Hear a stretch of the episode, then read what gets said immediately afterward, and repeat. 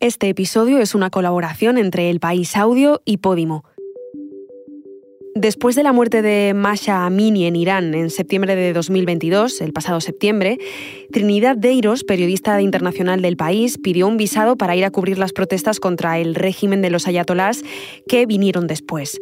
No logró ese visado hasta el 1 de febrero de este año, cuatro meses después.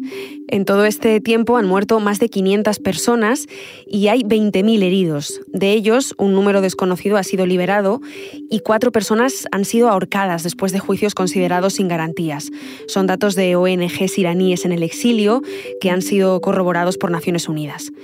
La represión continúa hoy en Irán, en un país que se debate entre la grave crisis de legitimidad popular que sufre el régimen y el férreo control que la República Islámica sigue ejerciendo sobre sus críticos. Es domingo. Soy Inés Vila. Hoy en el país, Irán, la mujer que traduce al régimen.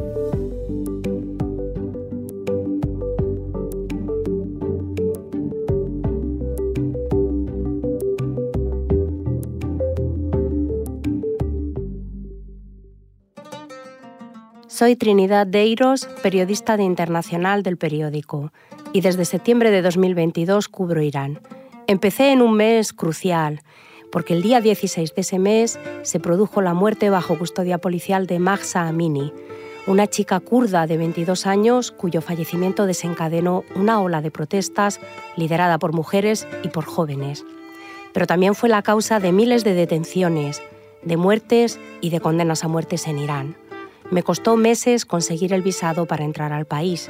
El régimen de la República Islámica de Irán, que se rige en parte por la ley islámica y que gobierna el país desde 1979, no me daba el visado de prensa. En paralelo, cuando supe que por fin me iban a conceder el visado, traté de conseguir entrevistas con iraníes dentro de Irán, siempre a través de terceras personas para garantizar su seguridad pero ninguno de los iraníes que contacté se atrevió a hablar conmigo. Cuando conseguí el visado, la embajada iraní en Madrid me informó de cuál sería la agencia con licencia de las autoridades que me iba a acompañar. Estas agencias de noticias son empresas, en teoría privadas, que el gobierno asigna a los reporteros extranjeros. No es una elección, es obligatorio, y este servicio impuesto por Teherán es carísimo. Los periodistas tenemos que contratar a uno de sus empleados como traductor y productor local, y también a uno de sus conductores, ambos asignados por la empresa. Parece obvio que se trata de un método de control a los informadores, que no pueden moverse con libertad por el país. Entonces le envié al director de la agencia que me asignaron una lista larguísima de temas. Esa lista incluía al presidente iraní, periodistas, expertos y abogados. Me respondió que no conocían a todas esas personas o que, cito textualmente, por tan poco dinero como nos pagáis, no se puede entrevistar al presidente Raisi.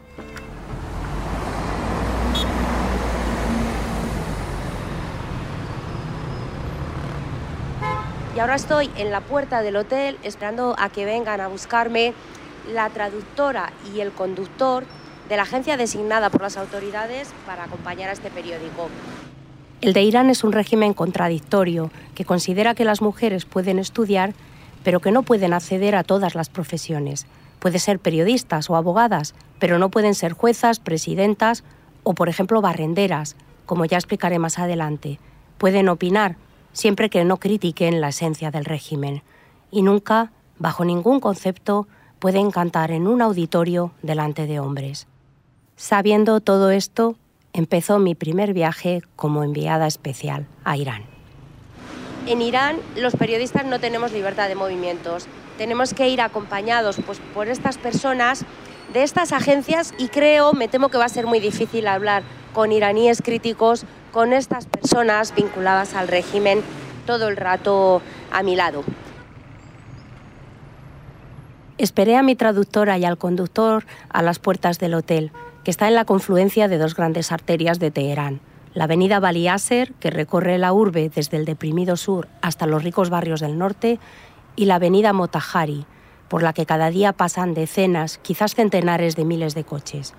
Teherán, pensaba desde la puerta del hotel, Es una ciudad gris enmarcada en un paisaje de belleza majestuosa, los montes Alborz. Mi traductora había salido a esperarme al vestíbulo del hotel. Subí con ella al coche y observé al conductor, al que llamaré Majid. A ella la llamaré Shirin. Shirin llevaba hijab. Ni Majid ni Shirin se llaman así. De hecho, a la mayoría de los iraníes con los que hablé después les puse un nombre falso. Iba a estar casi siempre acompañada por este personal designado por las autoridades y sospechaba que me podían vigilar, incluso cuando no estaban conmigo. Por eso mi principal preocupación era garantizar la seguridad de las personas que se mostraran críticas con las autoridades ante mí. Mientras íbamos en coche sentía que pretendían pasearme por la ciudad y hacerme perder el tiempo. Parecía que querían llevarme a lugares poco polémicos como el Gran Bazar de Teherán, una visita turística obligada y uno de los pocos edificios antiguos que quedan en esta capital sin encanto, llena de bloques de hormigón gris y sepia. En ese mercado casi nadie aceptó hablar conmigo. Sentí una enorme frustración porque después de más de cuatro meses esperando el visado, estaba por fin en Teherán y no podía hablar con la gente, pero acepté ir luego a otro mercadillo, esta vez en el sur de la ciudad. Vajillas, cristalerías y juegos de toallas se ofrecen a los clientes. El mercadillo de Sabuñam estaba lleno. Decenas de puestos dispuestos en mantas en el suelo se sucedían en una calle estrecha, conocida por ser donde muchas novias de Teherán acuden a comprar lo que precisan para su ajuar nupcial. Pero incluso en esta zona más deprimida de la capital iraní, se ve a mujeres sin velo, no solo jóvenes, sino también algunas de estas madres que acuden con sus hijas a comprar.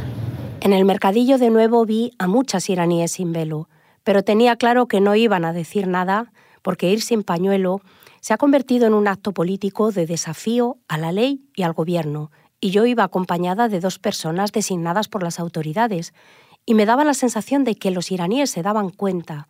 Fue una sensación que se repitió desde ese primer paseo, la de tener ahí a mis fuentes y no poder acceder a ellas.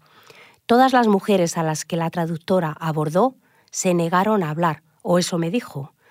Así que hablé con algunos vendedores del mercado, como Amir, un hombre de unos 50 años, vestido con ropa raída y que lucía un gran bigote. No está a favor de las manifestaciones. Dice que le quitaron clientes y que dificultaron el comercio con el que se gana la vida. Pero también asegura que no le molesta ver a mujeres con el pelo descubierto. El no llevar el hijab se está volviendo normal. Incluso en las zonas más conservadoras de Teherán, las mujeres que desobedecen la ley están propiciando un cambio cultural. Yo quería comprobar si efectivamente en Irán se estaba produciendo ese cambio cultural con respecto al velo. Así que pedí a Shirin entrevistas con mucha gente, pero sus respuestas eran casi siempre que esas personas se habían negado. Le pedí ir a la Universidad de Teherán y al Hospital Kasra, que fue donde murió Max Amini, aunque yo obviamente no les recordé ese dato. Me dijo que estaba prohibido entrar en la universidad sin permiso. Mientras el director de la agencia llamaba constantemente para preguntar dónde estábamos y qué hacíamos. Como terminó por confesarme, Shirin tenía que hacer un informe de mi itinerario y entregarlo a la agencia cada día. De las entrevistas con altos funcionarios que propuse, solo me consiguieron una, la vicepresidenta de Asuntos de la Mujer. También hablé con un experto en Irán, pero yo misma le llamé y gestioné la entrevista. Para entonces ya sabía que tenía que librarme de la traductora y del conductor para poder hablar con iraníes críticos. Así que empecé a darles pretextos para ir al hotel y luego salir a la calle cuando ellos se hubieran marchado sin que ni Shirin ni el conductor se enteraran. Antes de que continuéis con este episodio, un, segundo, porque aquí os dejamos una recomendación que va al hilo de la temática de la historia que estamos escuchando. Es un podcast de Podimo, se llama Yo también, lo presenta Amarna Miller y da voz a aquellos que tienen algo que contar desde un enfoque feminista. Entre todos los episodios destacamos La mujer del Islam con Shaima Buxara. En él indagan en cómo es el activismo feminista en los países islámicos y en si realmente existe el feminismo islámico. Podéis escucharlo en podimo.es barra hoy en el país. Ahora sí, seguimos con el episodio de hoy.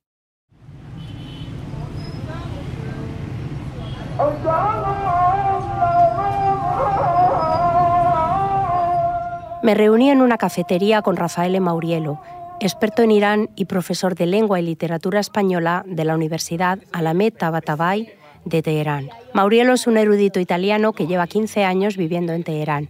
Está casado con una iraní y allí pasa totalmente inadvertido, sobre todo por su excelente dominio del farsi, la principal lengua de Irán. Sí. O sea, el problema es que Irán tiene una imagen fuera muy distorsionada, no que no haya problemas, un montón, sí. pero hay, hay, un discurso sobre Irán que solo te impone de hablar de algunas cosas desde una perspectiva y no te deja ver el país con su complejidad, que es un país muy complejo. ¿no? Cuando... Yo tenía claro que era un país muy complejo, pero también que yo no tenía libertad de movimiento como periodista.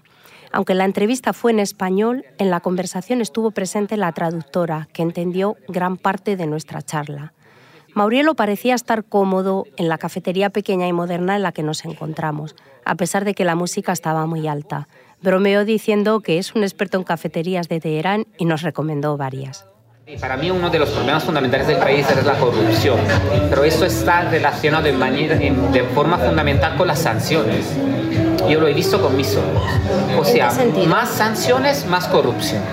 Menos sanciones, menos corrupción. Y además es algo que un niño entiende. Irán hace años que es objeto de sanciones de la Unión Europea y de Estados Unidos por su programa nuclear y eso condiciona la vida de la gente de forma directa. Las sanciones han empobrecido a la población mucho más que a las élites, que al revés se han enriquecido. Por eso Maurielo me recordó dos de los impactos concretos de estas sanciones. Uno, que dos millones de mujeres iraníes han perdido su trabajo en los últimos años. Y otro, que conoce directamente, es que las estudiantes de español de su departamento ya no pueden beneficiarse de becas de estudio en España. Este profesor es un crítico moderado, por eso, en su opinión, el líder supremo, que tiene la última palabra de todas las decisiones por encima del presidente del país, no tiene un poder tan absoluto como se cree. Pero lo cierto es que el líder supremo tiene la última palabra y se supone que se le tiene que obedecer ciegamente. En absoluto no es así. El líder, el líder supremo, el ayatolá Ali Khamenei, es la máxima autoridad de un sistema político que respondió con represión a las decenas de miles de personas que salieron a la calle para protestar por la sospechosa muerte bajo custodia policial de Mahsa Amini. Muchos iraníes creen que Amini la mató la policía de la moralidad de una paliza. Jamenei es también el líder ante el que responde la Guardia Revolucionaria o Pasdaranes, que es un ejército paralelo cuyo cometido es proteger al régimen. Los manifestantes atribuyen a ese cuerpo, especialmente a los milicianos basillíes, buena parte de los 500 muertos por la represión en las protestas que han denunciado organizaciones de derechos humanos iraníes en el exilio. El número de muertos de estas protestas es abrumador. Aquí, cuando ellos, los pasdaranes, cuando, y las fuerzas de seguridad, cuando ellos perciben que sea correcto o incorrecto, que hay un problema securitario, ahí yo ya me quedaría en casa. En estos meses de protestas, muertos en las calles y condenas a muerte, le comenté a Maurielo que quienes seguían sin quedarse en casa son las numerosas mujeres que desafían la ley del hijab obligatorio, las que salieron sin velo a la calle como señal de protesta. O sea, sí que yo conozco muchísimas mujeres iraníes que lo odian, ni más ni menos el velo, ¿vale? Entonces sí que es un tema controvertido. De repente nosotros encontramos con estudiantes con el pelo colorado aunque no mis estudiantes, debo decir, pero desde mi perspectiva no es el tema, o no es el tema principal. Para mí la cuestión del velo sí que era un tema relevante, así que después de pasar un rato con Majid y Shirin, les dije que tenía que irme al hotel a escribir. Esperé a que se fueran y salí a la calle. Una vez ahí empecé a caminar y abordé a varias mujeres. A todas ellas les expliqué que era periodista y española, y lo primero que les dije era que no necesitaba saber su nombre, que no me lo dijeran por su propia seguridad. Una pareja por la calle me llamó la atención y al regresar al hotel grabé mis sensaciones. Eh, estos dos chicos que iban de la mano por la calle, ella sin velo, además con un pelo larguísimo, le llegaba la melena casi hasta por debajo de la espalda, lo que me hizo pensar que el velo en Irán se ha convertido en un acto político y desde luego el acto político de esta chica con ese pelo tan largo se veía desde muy lejos. Los llamaré Leila y Reza. Ellos se pararon en la calle a hablar conmigo, pero yo les dije que camináramos para evitar llamar la atención, porque me daba mucho miedo que los detuvieran por hablar conmigo. Y me contaron que habían ido a una manifestación. Vieron a la policía disparar a la gente y que luego llegaban ambulancias que no, lleva, no llevaban, no transportaban a los heridos al hospital, sino que los llevaban directamente a la cárcel. Leila, que era la que hablaba, el chico no hablaba inglés, me dijo en un inglés rudimentario, pero con el que consiguió hacerse comprender, los jóvenes no queremos a este régimen que mata a la gente en la calle por protestar. Les di las gracias y nos despedimos. Y cuando ya volví a mi hotel vi que me estaban siguiendo. Entonces me preguntaron preocupados si les había grabado. Les dije que no y les enseñé mi carnet de periodista. Cuando les mostré mi DNI español se quedaron un poco más conformes. Yo les pedí que se marcharan. Me preocupaba mucho que alguna cámara de algún edificio los grabara hablando conmigo y que luego sufrieran represalias por criticar a las autoridades ante una periodista extranjera. Volví a llamar a Shirin y le pedí que me llevaran a un centro comercial. Entonces me llevaron a uno de los más lujosos, el centro comercial Palladium. Sorprendentemente, al llegar al Palladium, Majid, el chofer, se quedó en el coche. Solo así pude empezar a hablar con mujeres sin velo. Estaba en un centro comercial de clase alta lleno de tiendas de lujo. Me acerqué a dos amigas de 27 años. No podía grabar su voz y, recordemos, iba con la traductora a todas partes. Pero Sara, una de las chicas, me dijo esto que decidí traducir allí mismo. No llevo el velo porque no creo en él y porque tras esa prenda, tras ese símbolo, están todas las injusticias que padecemos las mujeres. Al oír esto por primera vez, Shirin, la traductora de 30 años, que hasta ese momento se había mostrado impasible, no se pudo contener y dijo que no era cierto que las mujeres cobrasen menos en Irán. Rebatir a las entrevistadas no es la tarea de una traductora, pero Shirin había decidido rebelarse. Me sorprendió su reacción, pero se recompuso enseguida y salimos del Palladium para ir a otra entrevista.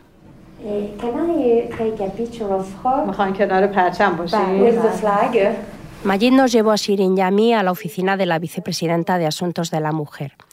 En Sille Kazali era una señora amabilísima, de 60 años, tapada de la cabeza a los pies con el chador de color negro que llevan las mujeres muy religiosas en Irán. En su oficina no había fotos de mujeres ilustres, como uno podría pensar por su cargo, sino las que se veían en todos los edificios, los dos ayatolás y líderes supremos, el fallecido Khomeini y el actual Khamenei. Shirin me tradujo a la vicepresidenta. Me resumió que su trabajo era empoderar y proteger a las mujeres, sobre todo a las que eran el principal sustento de sus familias.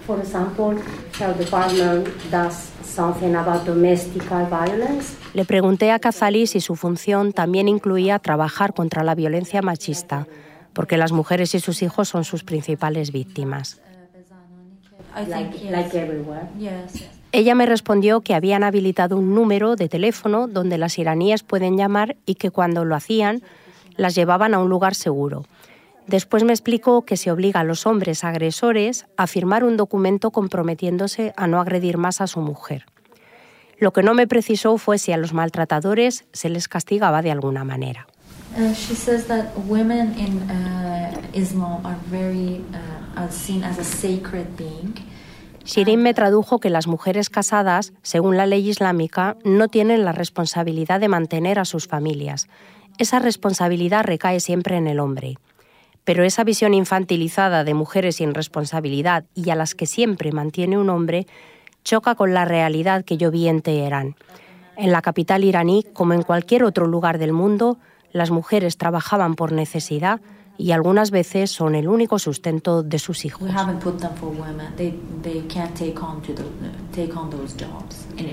La vicepresidenta me comentó que había que proteger a las mujeres de los trabajos más duros físicamente y que no debían de hacer tareas de, cito textualmente, menor categoría, como el de barrendera. Pero no me explico por qué las iraníes sí están autorizadas a hacer otros trabajos igual de duros, como el de limpiadoras de hotel, que sí se consideran típicamente femeninos. Pensé que las fuertes protestas desencadenadas por la muerte de Max Amini habían sido protagonizadas por mujeres, así que le pregunté por las manifestaciones.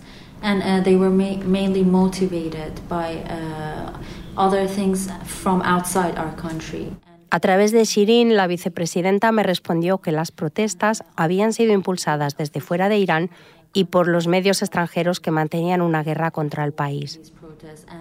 La alta funcionaria repetía así un argumento más del discurso oficial. Las manifestaciones respondían a una conjura de los enemigos de Irán.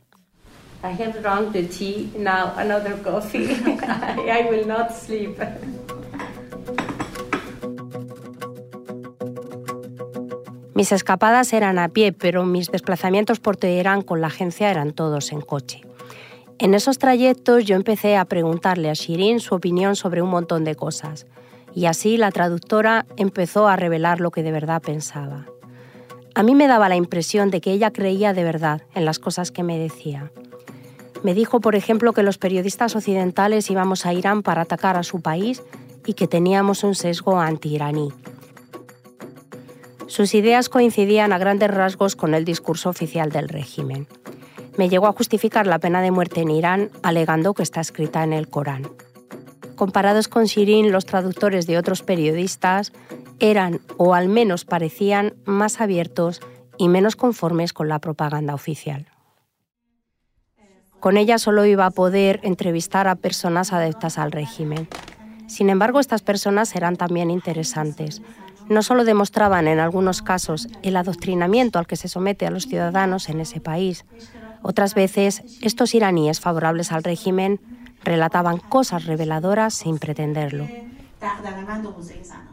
Por ejemplo, Nilufar, una piloto de helicópteros que, según dijo, era la primera en efectuar ese trabajo en todo Irán, algo por lo que estaba muy orgullosa.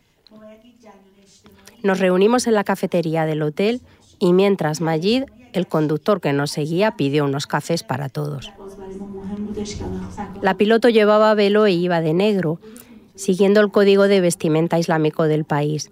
Probablemente pertenecía a las élites, porque había estudiado en una escuela privada y esos centros eran muy caros. Negó que ser mujer fuera un impedimento en Irán. Entonces le pregunté si ejercía de piloto. Me respondió que no, que trabajaba dando clases en la universidad. Le pregunté por qué y me dijo que los helicópteros en Irán o son del ejército o de empresas privadas. A lo que yo respondí que las mujeres iraníes no pueden entrar en las Fuerzas Armadas. Cuando le pregunté de nuevo por qué no trabajaba entonces para una empresa privada, me dijo que ya tenían sus propios pilotos. Ahí sin quererlo surgió la paradoja. Su caso mostraba la contradicción que sufren muchas iraníes. Pueden estudiar, sí, pero tienen muy difícil encontrar trabajo sobre todo en determinadas profesiones. El 60% de los estudiantes universitarios en Irán son mujeres, pero en 2019 representaban solo el 18% de la fuerza laboral. Majid, el conductor, no hablaba, pero escuchaba la entrevista, como hizo con prácticamente todas. Shirin empezaba a coger confianza conmigo y yo con ella, así que le pedí que el conductor no nos acompañara a las entrevistas. Le dije que no entendía por qué tenía que estar siempre presente. Me preguntó la razón. Le respondí que porque Majid le daba miedo a la gente. Ella se rió. Terminó por decirme que mis preguntas tenían intención. Le pedí que me aclarara qué intención tenía preguntar a una chica por qué no llevaba velo. Me dijo que los medios occidentales atacábamos a Irán insistió en que no hablábamos de la discriminación contra las mujeres en Arabia Saudí. Yo se lo negué. Después nos acusó de hablar de la guerra de Ucrania, pero no de las de Yemen ni del conflicto de Palestina. Se lo rebatí de nuevo. Poco a poco la traductora iba revelando su forma de pensar. Cuando me dejaron en el hotel al final de la jornada, volví a zafarme para salir a entrevistar a personas críticas. Gente como Mona, una universitaria en la veintena a la que conocí en la puerta de un restaurante en el que entré cuando ya había anochecido. Esta chica, con su pelo rojo al aire, sentenció que la República Islámica era el pasado. Iba con su madre, que sí llevaba velo.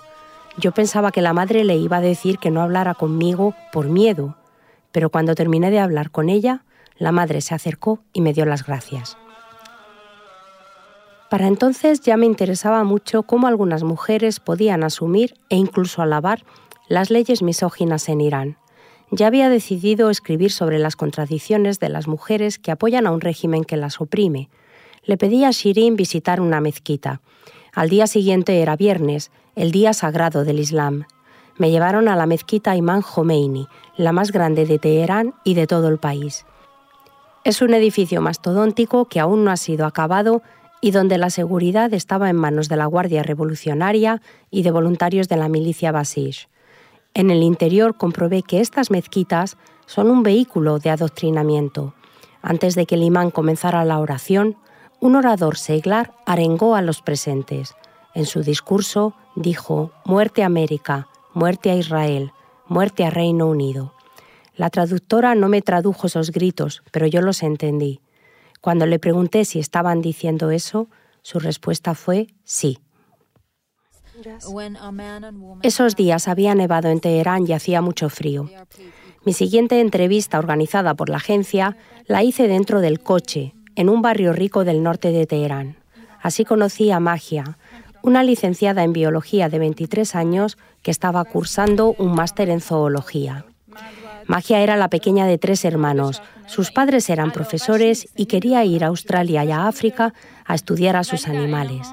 También quería ser profesora en su universidad y me dijo que aspiraba a ser una buena madre. Esta joven religiosa, vestida con el chador, la prenda que cubre el cuerpo completamente, me dijo que en Irán las mujeres disfrutan de más igualdad con los hombres que en Occidente.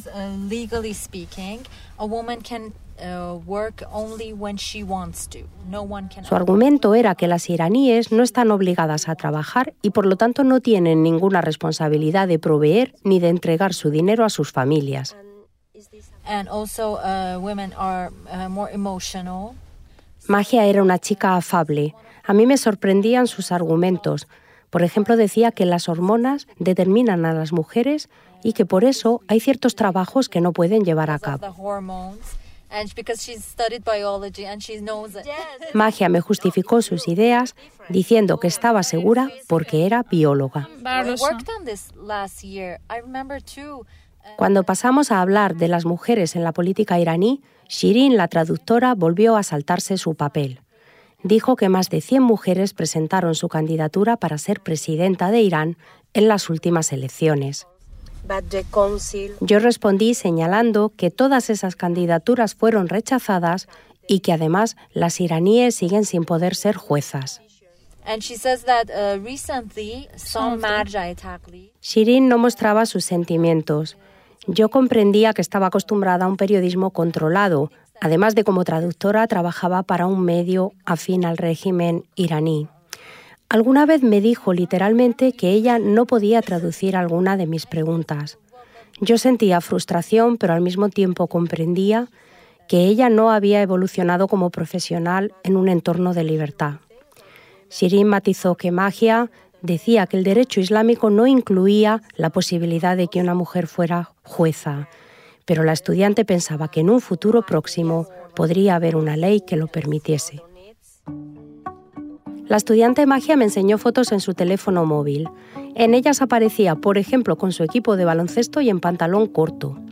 Era su forma de decirme que hacía una vida normal. Pero yo le pregunté, ¿y tú te vistes así, claro, para jugar al baloncesto? ¿Y no hay problema en que no vayas cubierta? Su respuesta fue, claro, es que no hay hombres cuando yo juego. Yo entendí que ella había asumido que para estar segura y ser fiel a sus valores era necesario ir cubierta de la cabeza a los pies y vivir en espacios segregados de los hombres. Antes de despedirnos, intenté saber qué opinaba de las protestas contra el régimen, porque muchos de los que protestaban eran universitarios como ella y tenían más o menos su edad.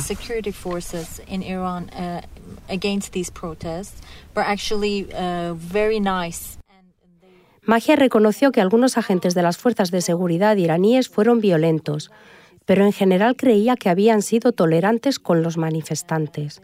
Como le pasa a ella, las personas afines al régimen en Irán solo acceden a la información a través de medios de la propaganda oficial. Cuando leen la prensa extranjera o medios iraníes en el exilio, si su régimen sale mal parado, creen que estas informaciones están manipuladas. Al día siguiente era un día especial para la estudiante magia. El 11 de febrero se celebraba el 44 aniversario de la República Islámica, así que le pregunté si iría con su familia.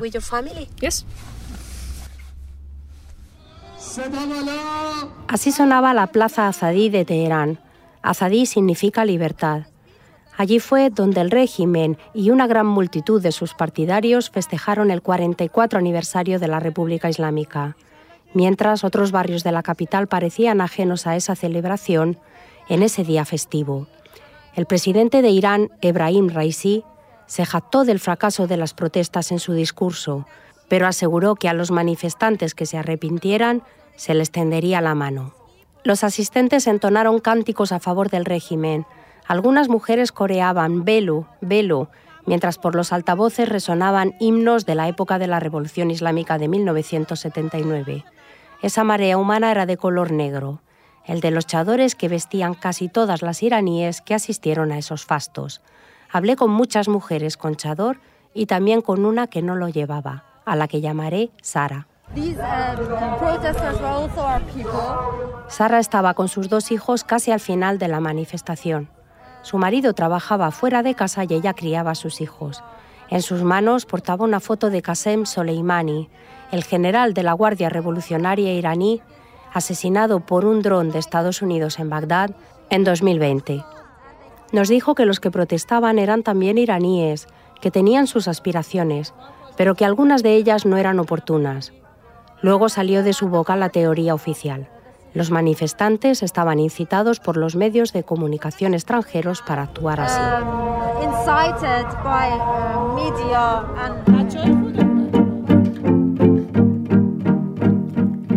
Llegó mi último día en Teherán. Me junté con Majid, el conductor, y con Shirin en el vestíbulo del hotel y fuimos al metro a hablar con las vendedoras ambulantes que cada día ofrecen sus mercancías a los viajeros, especialmente en los dos vagones reservados a mujeres de cada tren. Muchas de ellas eran mujeres divorciadas y mantenían a sus hijos solas. Sus relatos desmentían la retórica de mujeres sin responsabilidades familiares y mantenidas por un hombre.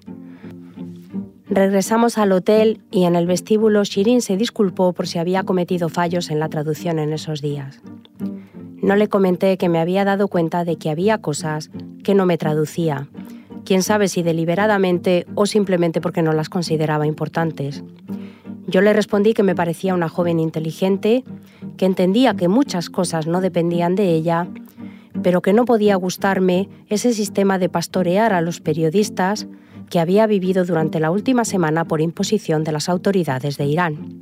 Entonces Shirin me acusó de tener una agenda preestablecida para Irán a lo que respondí que yo solo aplicaba mi criterio periodístico. Le pregunté si le parecía justo que hombres y mujeres no tuvieran los mismos derechos, y ella respondió que no. Muy alterada se marchó con Majid, el conductor del que después supe que también era uno de los socios de la agencia de noticias. Lo último que Shirin me dijo fue que nunca volvería a ser mi traductora ni la de este diario si volvía a Irán. Mientras se iba yo pensé que ojalá pudiera volver a contratarla en otras condiciones y en otro Irán. En un Irán en el que sea posible que una mujer sea barrendera, piloto, presidenta y jueza. En un Irán en el que voces, como la de la gran cantante iraní clásica Parvin Namasi, pueda volver a ser escuchada en un auditorio lleno de mujeres y de hombres, algo que ahora es ilegal en el país. Este episodio es una colaboración entre El País Audio y Podimo. Es una historia de Trinidad Deiros con guion de Elsa Cabria y Trinidad Deiros. El diseño de sonido es de Nacho Taboada, la edición de Ana Rivera y la dirección de Silvia Cruz La Peña. Yo soy Inés Vila y esto ha sido Hoy en el País edición fin de semana. Mañana volvemos con más historias. Gracias por escuchar.